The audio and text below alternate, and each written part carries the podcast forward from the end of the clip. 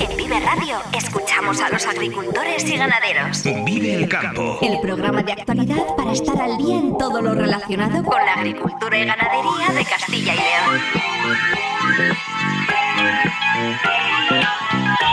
Vive el campo con Jaime Sánchez Cuellar.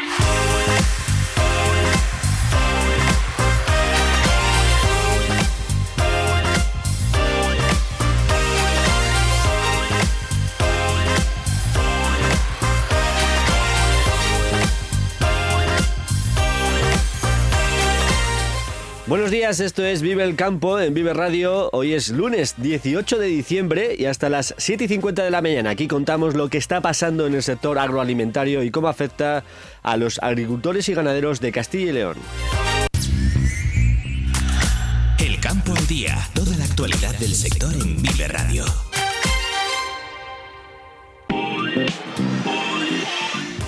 Voz única de Castilla y León entre la Consejería de Agricultura y las organizaciones agrarias para exigir al Ministerio medidas de flexibilidad en la PAC. Esta tarde se debatirá en la reunión que mantendrá el ministro con los consejeros de las comunidades autónomas.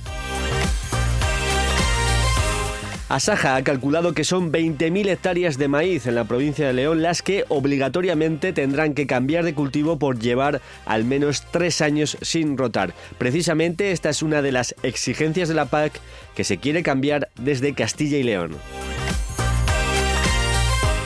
La modificación de la ley de impacto ambiental afecta directamente a los proyectos de modernización de regadío, ya que todos ellos deben incorporar una declaración de impacto ambiental, simplificada si el proyecto tiene menos de 100 hectáreas. Analizamos las consecuencias en el tiempo de entrevista con Juan Valero de Palma, presidente de la Federación Nacional de las Comunidades de Regantes, eh, FENACORE.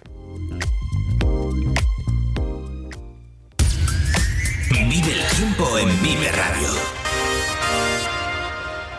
Vamos a conocer primero la previsión del tiempo para hoy y los próximos días con Daniel Angulo. Daniel, eh, muy buenos días. Hola Jaime, muy buenos días y muy buenos días a todos los oyentes de Vive Radio eh, y Vive el Campo, el espacio más madrugador dedicado al campo que se emite a través de Vive Radio en Castilla y León. Vamos ya con la predicción del tiempo en este 18 de diciembre. Eh, hoy se celebra la Virgen de la O, que es la patrona de muchas localidades de la región de Castilla y León y también eh, presente en algunas ermitas y pedanías. Un virgen, una Virgen de la O, como digo, un día de Virgen de la O que va a estar marcado, como lo ha sido el fin de semana, por las nieblas y por las escarchas y también por las inversiones térmicas.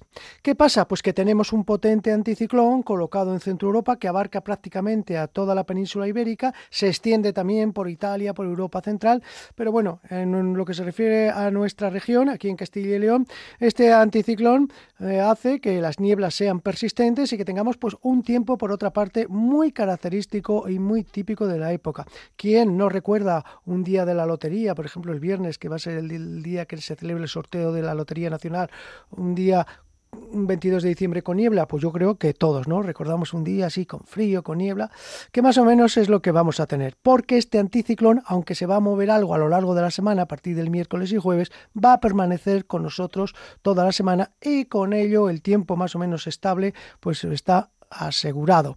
Fuera o lejos quedan las borrascas porque este anticiclón hace de barrera impidiendo que éstas lleguen hasta nosotros. Al anticiclón, decía, está inherente a él tiene dos cosas, sobre todo en esta época del año. En otras épocas, en, primavera, en otoño, en, verano, pues el anticiclón está marcado con tiempo estable, con sol y con calor. Pero ahora pasa una hoja, pasa una cosa. Como en el anticiclón hay subsidencia, esto es que el aire baja desde las capas altas de la atmósfera hasta las más bajas, atrapa el aire frío en los valles, en los páramos, en la meseta y ahí se queda estancado, sin posibilidad de moverse. Eso hace que también eh, bueno, se produzcan escarchas, pero además nieblas, porque el aire está muy húmedo tras las lluvias abundantes que hemos tenido en este pasado otoño. Esas nieblas, como no pueden moverse, porque como digo, el aire frío queda atrapado en las capas bajas, pues pueden persistir durante todo el día, como ha sido el caso de lo que hemos tenido este fin de semana. Hoy, digo, la situación no cambia, seguimos con el anticiclón y las nieblas, atención, van a seguir siendo las protagonistas. Eso va a hacer que cambien, varíen mucho las temperaturas de una zona a otra. Donde levante las nieblas, sobre todo en las zonas montañosas, en la periferia, porque Castilla y León está rodeada de montañas, pues en la, feria en la periferia va a haber sol y temperaturas muy agradables. Sin embargo, donde permanezcan las nieblas, como ocurría ayer sobre, en el Valle del Duero, valles, los valles de los ríos, pues va a haber temperaturas bajas y ambiente desapacible debido a la humedad creada por dichas nieblas. Así, por ejemplo, hoy en esta jornada pues vamos a tener eh, en Ávila una temperatura mínima de 2 grados y máxima de 13, porque allí va a haber sol. En Burgos Escarcha con 2 bajo cero y 10 de máxima. En León 2 bajo cero de mínima se espera 9 de máxima. Palencia 3 bajo cero de mínima 8 de máxima. Salamanca 2 bajo cero de mínima 11 de máxima. Segovia donde lucirá el sol 3 de mínima, 12 de máxima. Ojo porque con las inversiones térmicas y con el anticiclón resulta que en los lugares más altos hace más temperatura que en los bajos. Soria tendrá 1 de mínima y 12 de máxima, como digo, un Soria que es una ciudad que está alta, pues va a tener temperatura alta. Sin embargo, Valladolid, ojo porque va a tener un grado de bajo cero de mínima y se va a quedar con 7, 8 de máxima, donde la niebla puede ser persistente, al igual que en Zamora que tendrá 1 bajo cero de mínima y 7 tan solo de máxima. Pues esas características, como digo, son las que vamos a tener en este lunes, Virgen de la O. Mañana, día de San Anastasio, cuando dice el sol brilla escaso, pues vamos a tener también eh, poco sol en gran parte del centro de la comunidad porque volverán las nieblas a ser persistentes. Parece que a partir ya del miércoles el anticiclón se va a mover un poco, va a permitir que entre algo de viento, va a aumentar la nubosidad por el norte y las nieblas no serán tan persistentes. Incluso el jueves pues va a soplar viento del norte, nordeste y no habrá nieblas tan persistentes. Pero ya insisto que toda esta semana, semana que nos va a conducir al invierno astronómico, esto se producirá el viernes 22 a las 4 y 27 de la mañana va a estar marcada por un tiempo estable y por este anticiclón invernal típico, muy típico de la época del año en el que estamos. Y nada más, buen día a todos y hasta luego.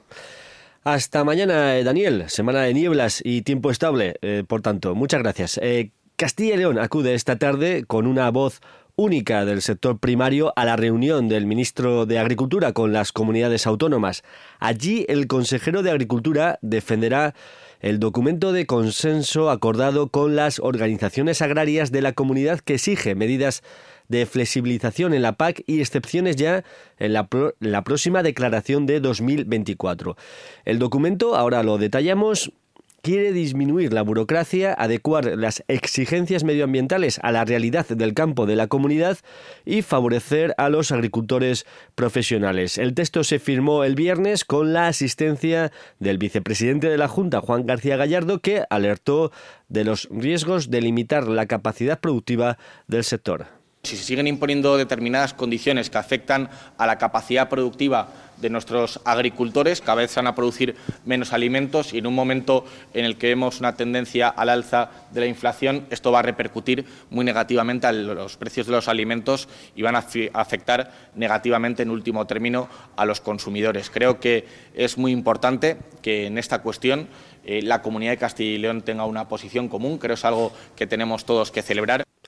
El documento pide eh, dos excepciones ya para la declaración del próximo año. La primera que no sea obligatorio rotar el maíz después de tres años eh, seguidos. Aseguran que esto obliga a importar más maíz todavía y que la norma no debe aplicarse con carácter retroactivo. Si la nueva PAC ha comenzado en 2023, pues debería aplicarse a partir de 2026, aseguran. En este sentido, Asaja León ha calculado que son 20.000 hectáreas de maíz las que deben cambiar de cultivo en esta provincia, lo que consideran una auténtica catástrofe. La otra excepción, ya para 2024, pide que en el ecorégimen de rotación no sea obligatorio un 5% de leguminosa ante la falta de semilla y su precio elevado. El resto de medidas son cambios para el plan estratégico de la PAC que se modificará ya en 2025 y afectan sobre todo al listado de buenas prácticas agrícolas. Se quieren aclarar o cambiar aspectos como el tema de la franja de protección en los ríos, el porcentaje de pendiente mínimo para evitar la erosión del suelo, el periodo sensible para mantener los suelos cubiertos. Aquí se quiere cambiar el periodo para que sea a partir del 1 de septiembre, seis semanas, y que coincida, digamos, un poco con la otoñada. En todo caso, quieren que se permita una labor vertical tras las primeras lluvias antes del 1 de septiembre. Y eh, también quieren que se recupere una de las ayudas eh, asociadas que existían antes de esta nueva PAC, que era la de los cultivos a los cultivos oleaginosas, eh, la ayuda al girasol. Como digo, todas estas eh, medidas, todo este documento se presenta esta tarde en la reunión que mantiene el ministro de Agricultura con las comunidades autónomas y veremos eh, el recorrido que tiene la propuesta que hace Castilla y León. Son las 7 y 20 minutos de la mañana. Vive la entrevista del día en Vive el Campo.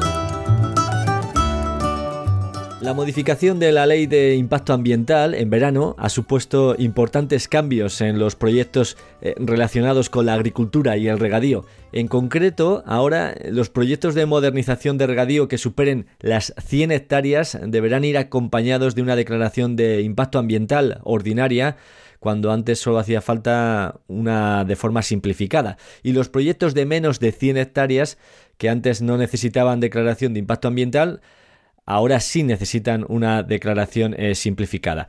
Como digo, estos cambios entraron en vigor en verano, precisamente el tiempo que lleva eh, Juan Valero de Palma como nuevo presidente de la Federación Nacional de Comunidades de Regantes de FENACORE y que nos acompaña hoy en Vive el Campo. Eh, Juan Valero de Palma, muy buenos días. Hola, buenos días, ¿qué tal? He explicado algunos de los cambios de la ley de evaluación de impacto ambiental que más afectan a la agricultura. desde FENACORE, ¿cómo habéis visto estas modificaciones? Bueno, yo creo que has explicado muy bien el cambio más importante y es que eh, de alguna manera mm, mm, desde el sector del regadío queremos hacer las cosas bien y queremos que por supuesto eh, estamos comprometidos con el medio ambiente y que se hagan las eh, modernizaciones de una manera sostenible, ¿no?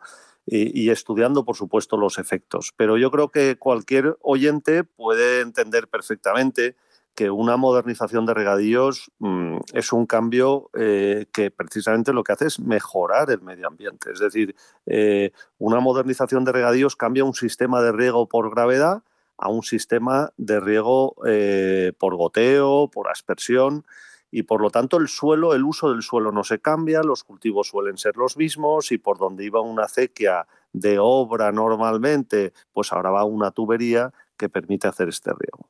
Eh, eh, equiparar, como hace estos cambios esta nueva ley, lo que es una transformación en regadío a eh, lo que es cambiar el uso del suelo del secano al regadío con una modernización, pues entendemos que es un grave error, porque las modernizaciones han sido importantísimas, han ahorrado agua, han, han hecho viable el, funcionamiento de los regadíos en, muchísimas zonas de España y, es un error muy grave. Pero tiene más errores esta ley que, podemos ir comentando. Eh, por ejemplo, por ejemplo.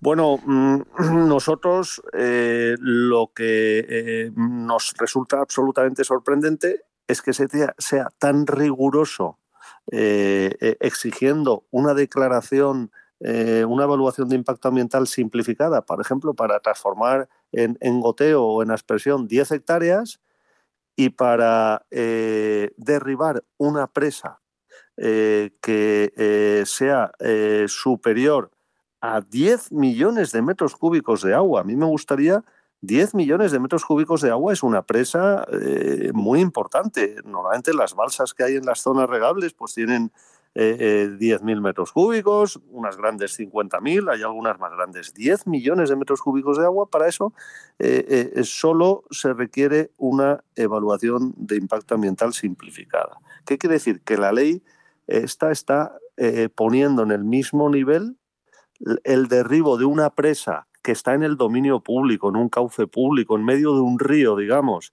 y que tienen que llegar allí máquinas, derribar mm, toneladas de hormigón, un hormigón de, de 50, 100, 200, 300 metros de largo por 5, 10, 20 de alto, eh, toneladas de hormigón, eso es equiparable a poner en aspersión 10 hectáreas.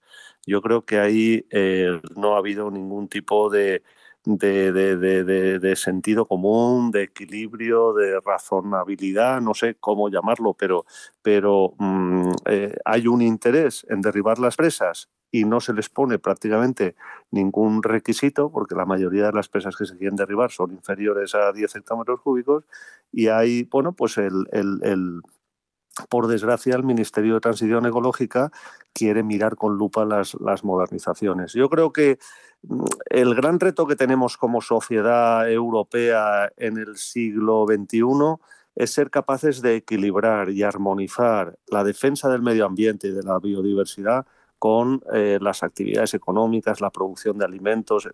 Y aquí pues eh, no ha habido ni ponderación ni armonización, sino un desequilibrio absoluto ¿no? en favor de los temas ambientales.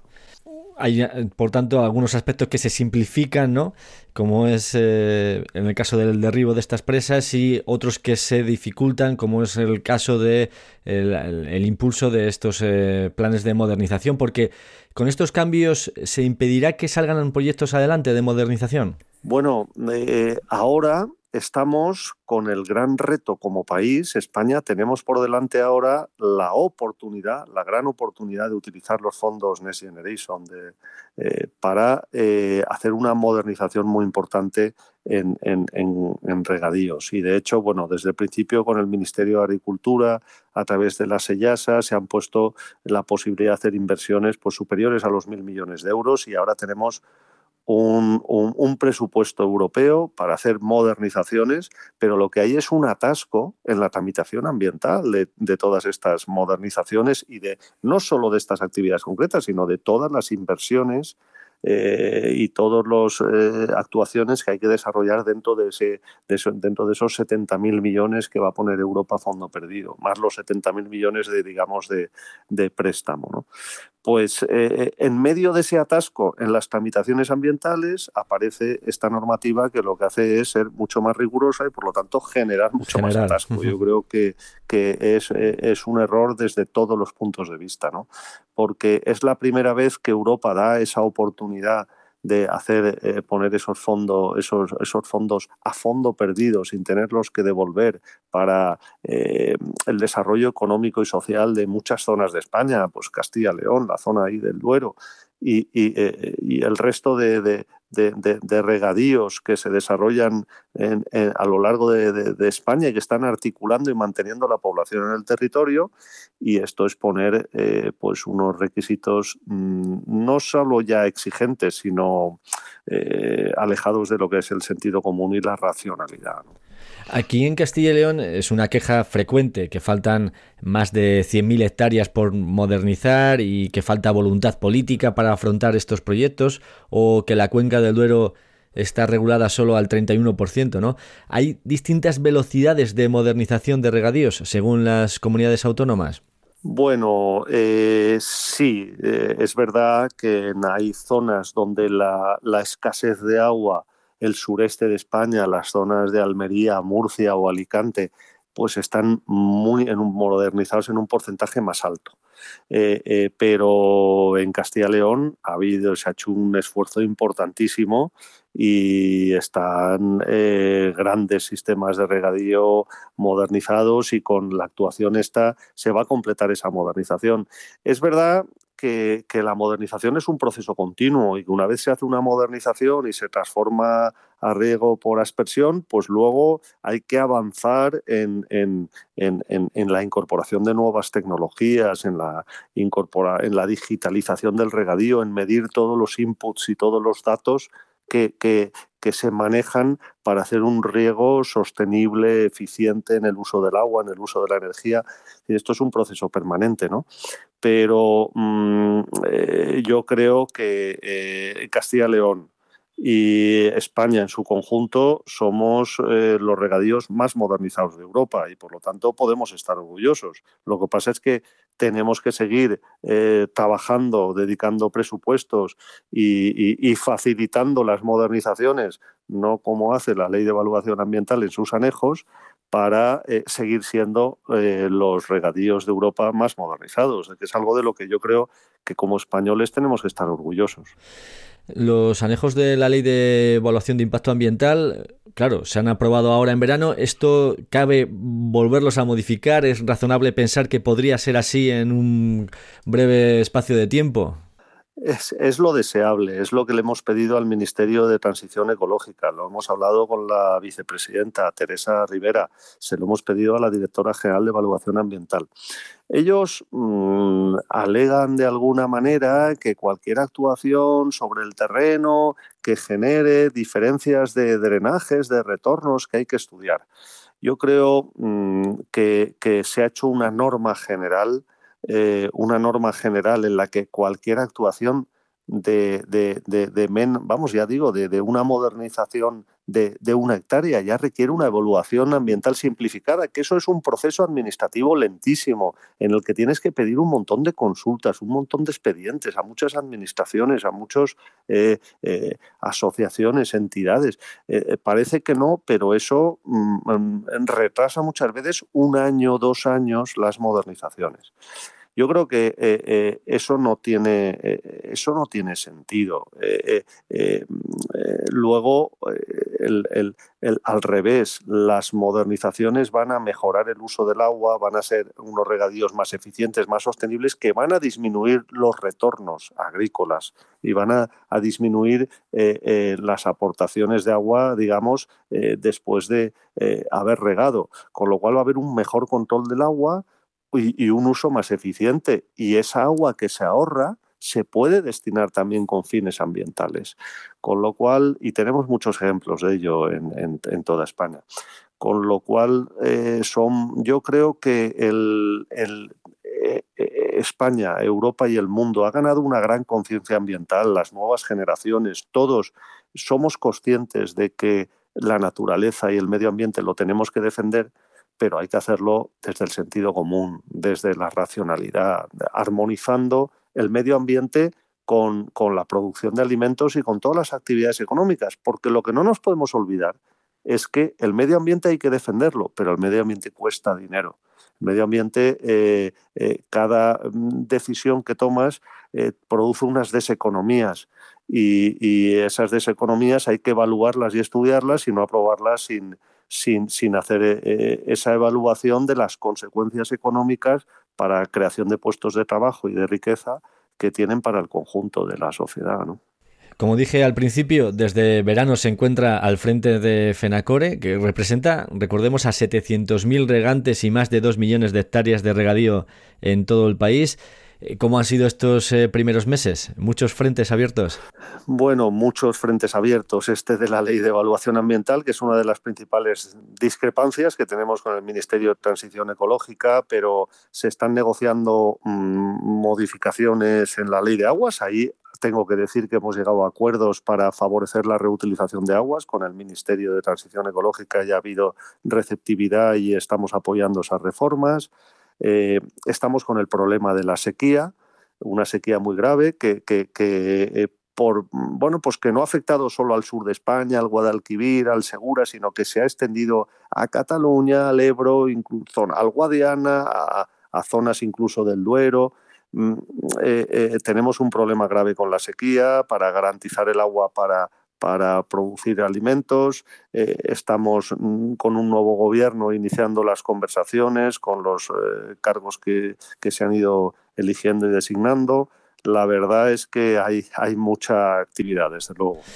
La verdad, se refería a la sequía. Aquí, en el caso de Castilla y León, en la cuenca del Duero, el otoño está siendo generoso en lluvias. Eh, de hecho, había varios sistemas que se encontraban en situación de, sequía y ya han recuperado la situación de normalidad. Pero eh, es verdad que, por ejemplo, en Cataluña ¿no? Eh, tenemos una importante sequía. Eh, la pregunta sería, ¿cómo debemos actuar ya ¿no? para que el verano pase menos factura a los regantes y, a la sociedad en general? ¿Qué mecanismos se pueden activar y, que ahora no funcionan? Vamos a ver, yo creo que lo primero que hay que tener es una mente abierta, sin dogmatismos, ni a priorismos, ni prejuicios, ni ideologías.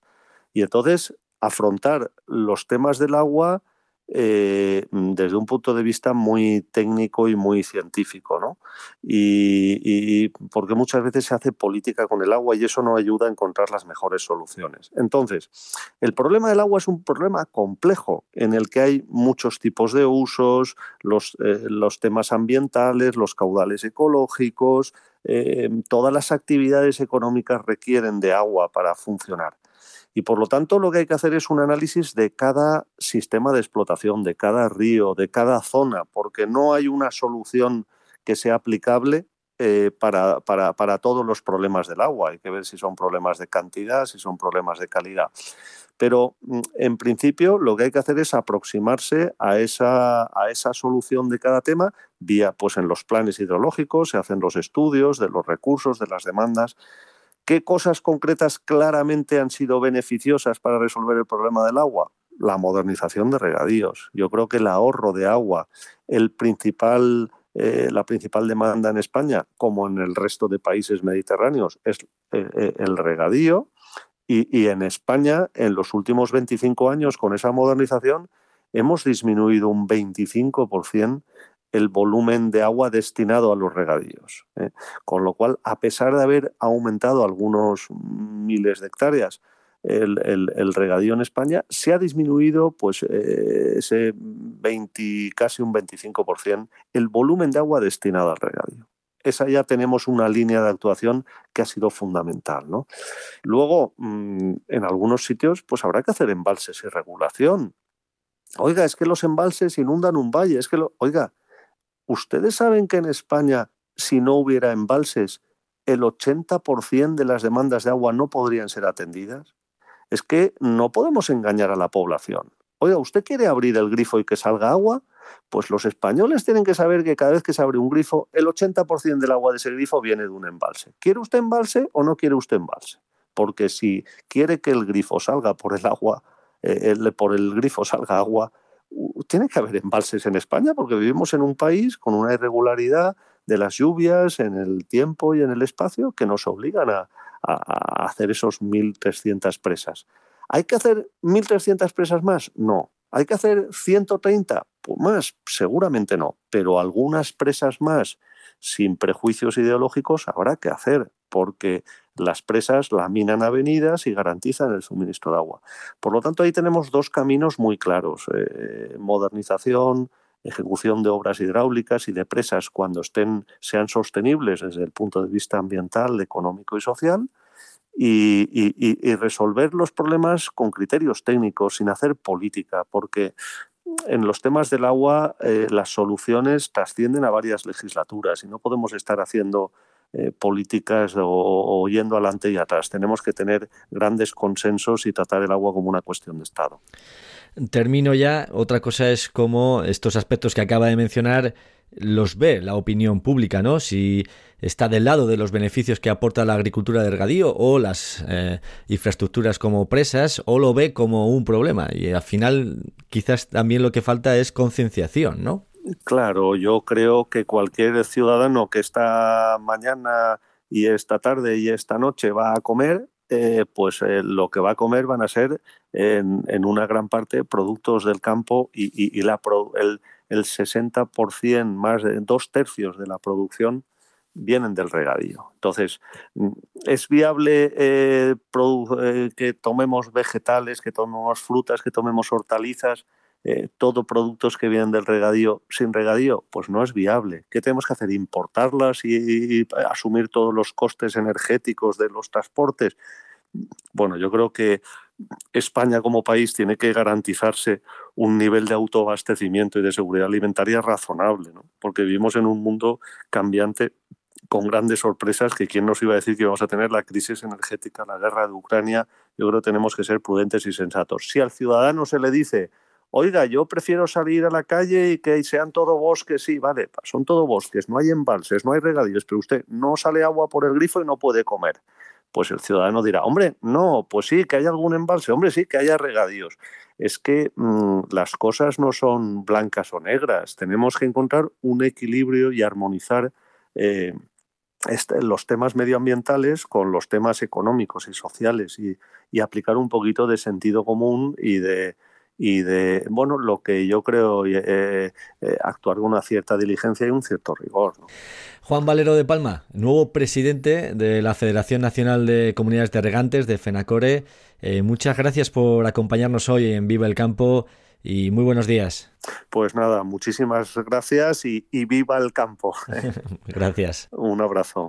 Agricultor, es el momento de sembrar cebada Lavanda Lavanda. Se ha confirmado su excelente potencial de producción. Lavanda es la variedad más segura del mercado. Excelente adaptación a secanos áridos y todo tipo de terrenos. Es el resultado de un cruzamiento de Hispanic y Meseta. Lavanda, la variedad número uno en Castilla y León. Florimón de Spread, la innovación al servicio de la agricultura.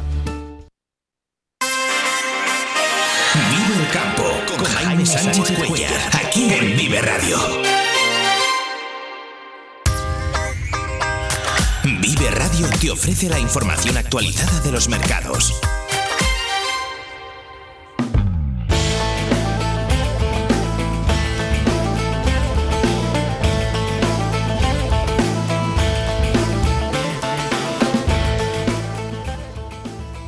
Vamos con la información de los mercados, eh, de los mercados agrícolas y como cada lunes nos acompaña en esta sección eh, Rubén Orihuela, experto de la lonja online Abastores. Eh, Rubén, muy buenos días. Muy buenos días, Jaime.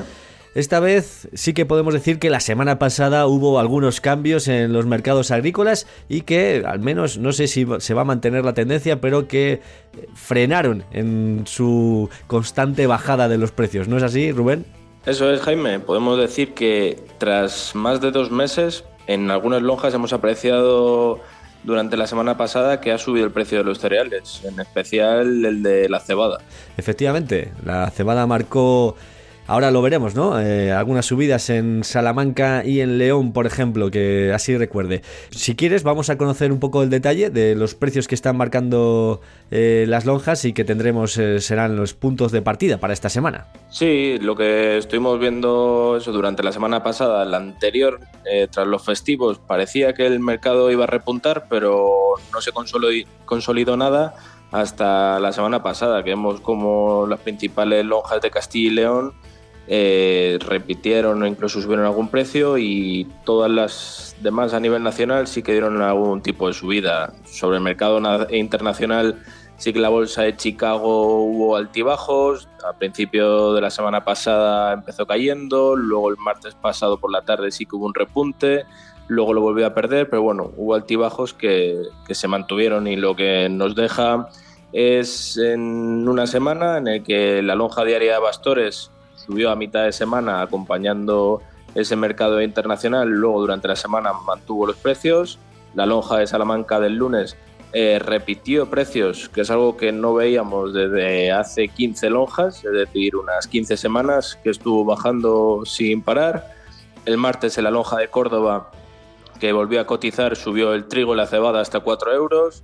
La lonja de Sevilla se unió a esa subida y subió 6 euros la avena y la cebada de importación. La lonja de Zamora eh, repitió precios.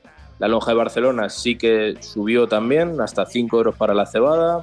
Y el trigo y la pipa y el maíz, 2 euros. La lonja de León del miércoles, que suele ser referencia eh, del mercado durante toda la semana, vimos que se unió a esa subida de la cebada, eh, donde subió 3 euros y se situó en 210 euros tonelada. Y bueno, como dato, hacía más de dos meses que no había una subida en el precio de la cebada en la lonja de León. Y ya para terminar, el jueves la lonja de Albacete también volvió a subir los precios, donde ganó dos euros la cebada y el trigo y un euro el maíz. Y la lonja de Segovia también dio ese, reflejó esa subida de un euro de la cebada y repitió los demás cereales. Esta semana veremos cómo arranca y si se siguen manteniendo los precios o seguimos retomando esa tendencia a la baja que hubo durante estos tres meses. La verdad es que la semana pasada, pues efectivamente rompió la, dinámica que llevábamos eh, semanas y meses de descensos continuos. Estamos ya a las puertas de Navidad, este, en, siete días, ¿verdad? Eh, será 25 de diciembre. Por vuestra experiencia de otros años, durante estas fechas de festivos, eh, de Navidad, ¿hay algún parón en la actividad eh, de los mercados agrícolas o todo continúa igual como si no hubiese ningún festivo por delante? No, normalmente durante estas últimas semanas de diciembre la operativa empieza a disminuir ya que se han hecho normalmente las compras, pero sí que es verdad que con este cambio de precios, quien haya esperado a última hora y vaya más al día a día puede que sí tenga que comprar, pero bueno, en el mes de diciembre, por lo general, eh, baja algo la actividad y ya seguramente en febrero, eh, finales de enero, se empiece ya a retomar y, a empezar a, hacer nuevas compras. Días, semanas de eh, actividad a un menor ritmo, por tanto. Rubén Orihuela, experto de la lonja online Abastores, te esperamos ya en 2024, después de Reyes, para seguir analizando lo que ocurre en los mercados agrícolas, así que ya vamos a felicitarte la Navidad y el próximo año que sea un gran año el 2024. Eh, Rubén, que lo disfrutes. Muchas gracias, Jaime. Que disfrutéis de las Navidades. Eh, feliz fiestas a todos los oyentes y a vosotros y a todo el equipo. Y seguiremos en 2024 informando de todo lo que ocurre.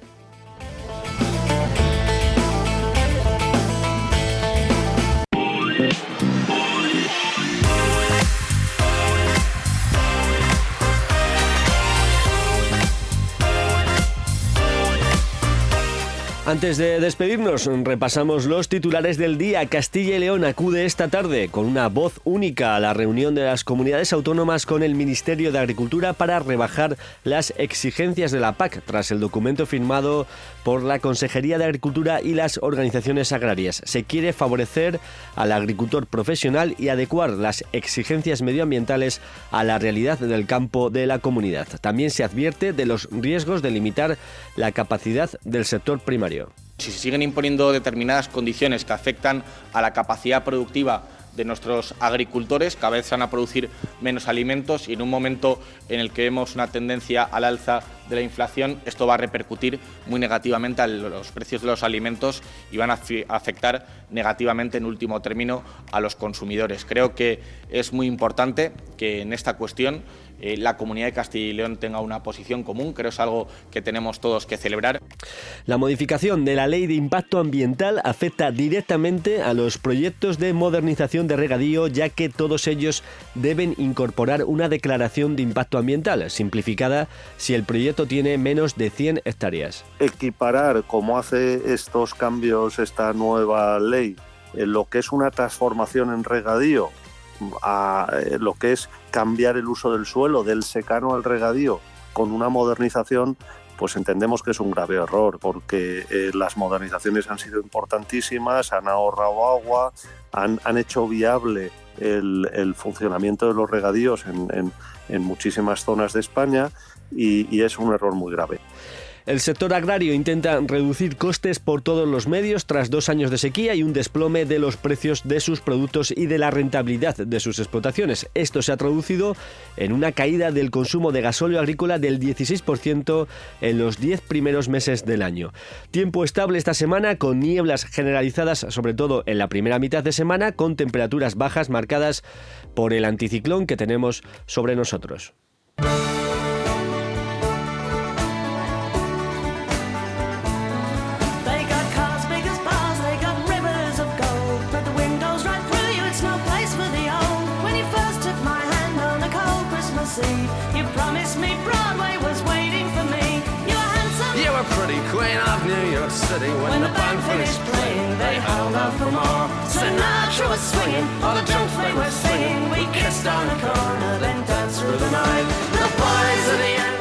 Hasta aquí el programa Vive el Campo, la cita diaria con la actualidad del sector agroalimentario en Vive Radio. Ha sido un placer compartir este tiempo de radio. Esta semana previa a la Navidad nos despedimos con The Pox.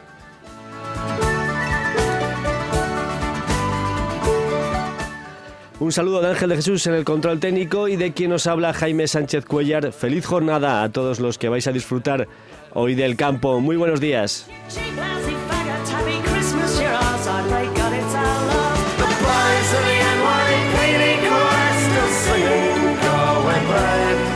Agricultor, es el momento de sembrar cebada Lavanda Lavanda. Se ha confirmado su excelente potencial de producción. Lavanda es la variedad más segura del mercado. Excelente adaptación a secanos áridos y todo tipo de terrenos. Es el resultado de un cruzamiento de Hispanic y Meseta. Lavanda, la variedad número uno en Castilla y León. Florimón de Spread, la innovación al servicio de la agricultura.